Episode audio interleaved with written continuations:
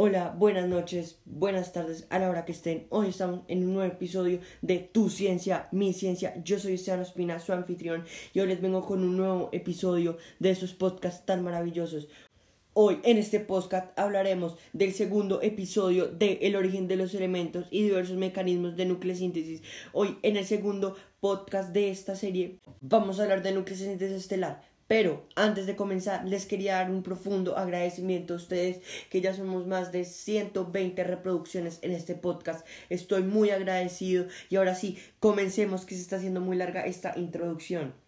Antes de comenzar, les quería decir que la nucleosíntesis primigenia y la nucleosíntesis estelar tienen unas grandes diferencias. Obviamente, tienen un objetivo en común. Este objetivo es crear elementos ligeros o más complejos dentro de las estrellas o dentro de las nebulosas. Entonces, un ejemplo, entonces la nucleosíntesis primigenia es eh, como lo dice en el principio, a los principios del, del, universo. Entonces en esas épocas se hicieron los átomos primigenios, los primeros átomos para poder hacer nebulosas para que puedan hacer las estrellas. Entonces lo que pasa es esto, esas son los, las bases, los pilares de la casa. Entonces, por ejemplo, la, la nucleosíntesis primigenia son los pilares y la nucleosíntesis estelar son las paredes de la casa. Solo es un ejemplo para que se pueda, les pueda dar una idea de lo que estoy tratando de decir. Bueno, entonces la nucleosíntesis primigenia, la nucleosíntesis estelar, qué pena, como lo dice, es una nucleosíntesis que se hace en las estrellas, estelar. Bueno, ahora sí, es, comencemos del todo.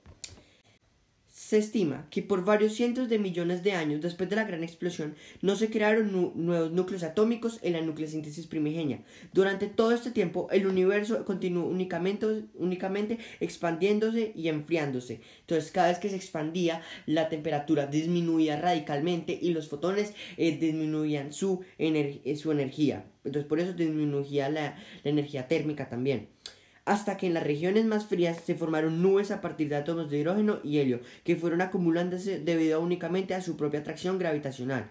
Cuando esta acumulación de materia fue muy grande, su propia gravedad lo hizo alcanzar elevadas presiones y temperaturas, aproximadamente de 10 grados Kelvin potenciado al 7. En algunas zonas, dentro de estas nubes tan enormes que son las nebulosas, las grandísimas nebulosas, les voy a confesar algo. Mi nebulosa favorita es la nebulosa hormiga. Me parece una nebulosa súper bonita. También me gusta mucho la nebulosa Helix. Son súper bonitas. Estas nebulosas, además, son las que conforman las estrellas, las que las crean, son el seno de las estrellas. No interpreten la palabra seno, sino que el seno significa el, las, el donde nacen las cosas, ¿cierto? A esas elevadas temperaturas los electrones se encontraban disasociados de los núcleos y la materia se encontraba en estado de plasma y puede empezar a llevarse a cabo la fusión de cuatro protones para formar núcleos de helio con una gran dependencia, con una gran con un gran desprendimiento de energía. Entonces en este proceso se hacía un gran desprendimiento de energía y también se hacía mucha... Eh, se hacía mucho calor, mucha energía térmica, mucha energía electromagnética, entonces por eso también se ponía en estado de plasma la materia. Recordemos que el estado de plasma es cuando los núcleos se vuelven positivos porque pierden sus electrones que están orbitando y los electrones se vuelven se disasocian de sus núcleos y además algo interesante de esto es que el plasma es un muy buen electroconductor. ¿Cierto?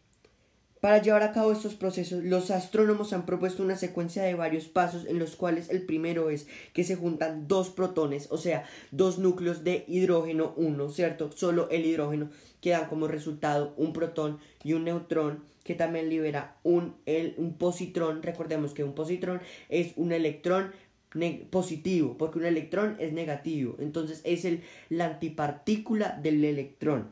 También libera un, neutrino y 0.42 electrovoltios en los 0.42 electrovoltios no es una cantidad muy grande, pero es importante porque eso se hace en una gran cantidad, o sea, se hace muchísimas veces y esto, aunque esto parece muy poquito, con todas las veces que hace la estrella, eso es suficiente para poder ayudar a contrarrestar el efecto de la gravedad. Obviamente los siguientes pasos van a tener más fuerza para que la estrella pueda contrarrestar el efecto de la gravedad. Uno de los protones de la unión puede caer, puede caer emitiendo un positrón, o sea, un electrón, como lo dije, y un neutrino. En la actualidad se conocen varios mecanismos de formación de helio en las estrellas. La principal de estas reacciones es mi favorita, la cadena de PP. Recordemos que la cadena de PP es la cadena protón-protón, o sea que se fusionan dos átomos de helio 1 ¿cierto? Recordemos que siempre cuando les vaya a decir helio 1 o cuando les diga un protón solo, estoy hablando de helio 1 o cuando digo helio 1 me refiero a un protón. Esa reacción de cadena de PP o protón-protón se inicia por, la secuencia anteriormente mencionada, según después de la aniquilación inmediata del positrón con algunos electrones del medio liberando fotones de alta energía como rayas gamma o X. Eh, les voy a decir algo que creo que nunca lo he dicho, pero se los voy a decir la antimateria y la materia se generan por igual eh, cantidades en el principio, pero cuando se encuentran estas, estas dos, digamos, hagamos un ejemplo, un protón y un protón y un antiprotón cuando se encuentran se aniquilan los dos mutuamente, se aniquilan mutuamente liberando un fotón energético o un neutrino. Entonces esta reacción siempre libera energía. Cuando se cuando se hace esto, cuando, cuando se encuentran estos dos, el positrón y el electrón, que es lo que hace esta reacción, ah, libera dos fotones y 1.2 1.02 electrovoltios. ¿Cierto? Esa es la energía que libera. En este siguiente paso se forman núcleos de deuterio de los de la primera secuencia con un protón en medio para producir un isótopo ligero de helio, el helio 3. Ese es el isótopo del helio más ligero que yo me, que yo me acuerde, ¿cierto? Con una gran generación de energía. Entonces, en este proceso se libera una gran generación de energía. Realmente, la mayoría, la mayoría, los principales, cuando están en la secuencia principal y cuando están haciendo las secuencias de PP, liberan una gran cantidad de energía para poder contrarrestar el efecto de la gravedad. Yo me acuerdo que les dije que en la, en la vida privada de las estrellas, que cada elemento más pesado era más insuficiente, o sea, daba menos energía en la reacción. Entonces, digamos, eh, eh, el, carbono es, es mejor que el oxígeno, pero es muchísimo mejor el hidrógeno, o sea, eh, fusionando átomos de hidrógeno para hacer helio. Entonces, cada vez que se, hace, que se fusionan átomos más pesados, liberan una menor cantidad de energía por sus enlaces atómicos más fuertes.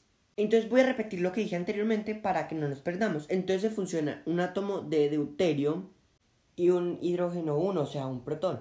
Y esto libera un hidrógeno 3, liberando también un fotón energético y también 5.49 electrovoltios. Entonces, recordemos que este proceso se llama eh, cadena PPP. Entonces, voy a repetirlo súper rápido. Dos protones, ¿cierto? Liberando un positrón y un neutrino, dando como resultado un electrón 2.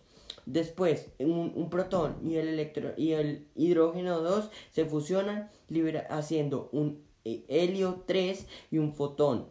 Después, dos, dos helio 3 se fusionan liberando dos protones y haciendo un helio 4. Entonces, el resultado final es el helio 4. Después de esto, el camino más probable para que la producción de helio, 4 es el que se conoce como la rama de PP1, aunque este núcleo puede formarse por otros dos caminos conocidos como la cadena de, de o rama PP2 y PP3, que son las de eh, los protón-protón, pero con una, diferencia se destruyen en el mismo proceso debido a que son em, em, núcleos menos estables que el, que el hidrógeno. Entonces, la rama de PP1 es la siguiente, se fusionan dos helio 3, dando un helio 4, liberando 2 hidrógenos 2, también liberando 12.86 electrovoltios. Esa es la rama de PP1. La rama de PP2 es diferente. Se fusionan 2 eh, de, 2 de helio 3, pero no liberan partículas.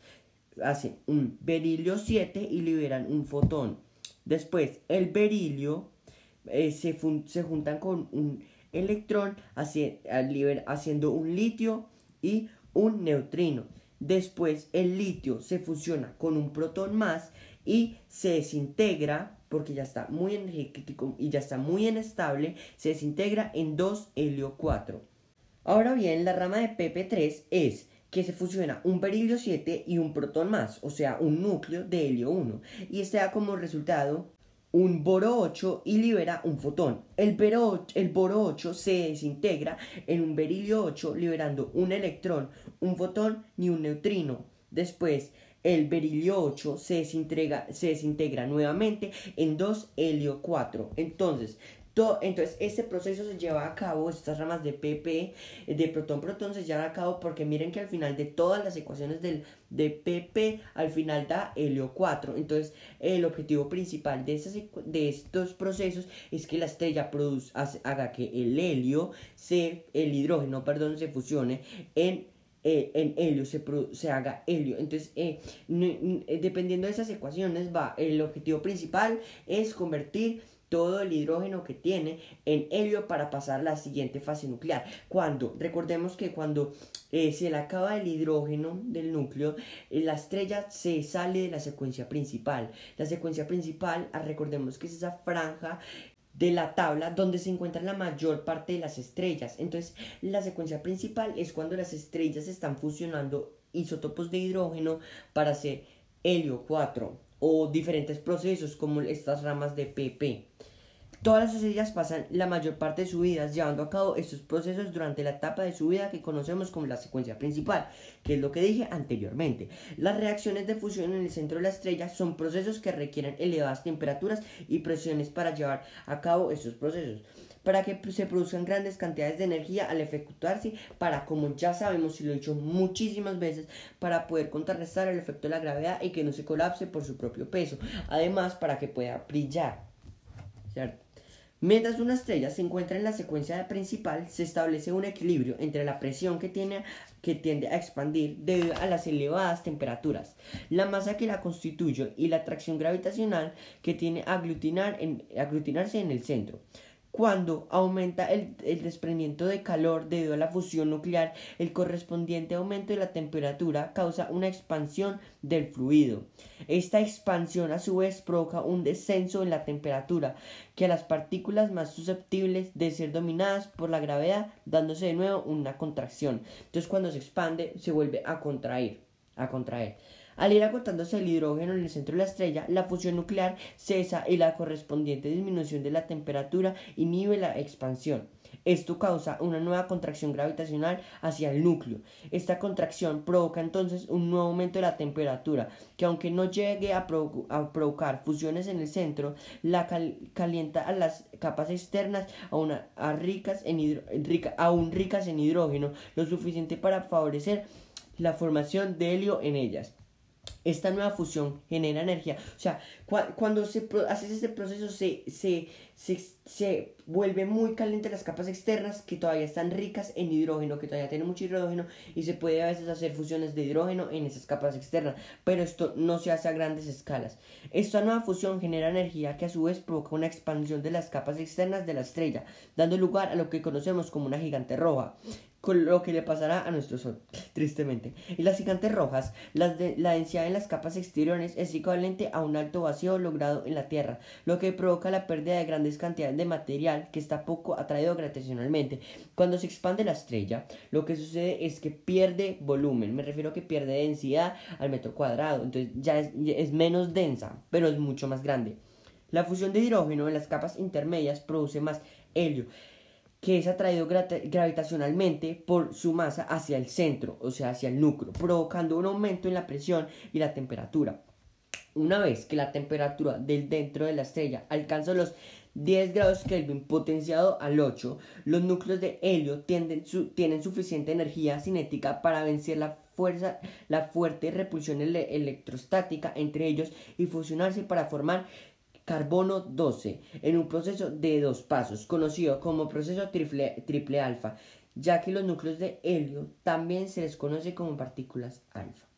Dos núcleos de helio 4 se fusionan para originar berilio 8, que, que es poco estable, pero lo suficiente, pero susceptible de fusionarse a su vez con otro, con núcleo de helio 4, ¿cierto? Entonces se fusionan dos núcleos de helio 4 haciendo un berilio 8 y después este berilio 8 se fusiona con otro, con otro helio 4 para hacer carbono 12, que este carbono 12 sí es mucho más estable que el berilio 8.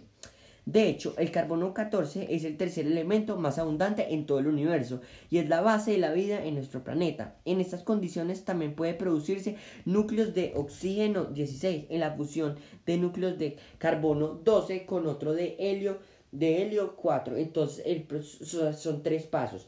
Dos, de, dos, de, helio 4 haciendo berilio y liberando un fotón uno de berilio y uno de helio 4 haciendo un carbono y liberando un fotón y un carbono 12 con un helio 4 liberando un oxígeno 16 y un fotón. Entonces esos son los tres pasos de este proceso.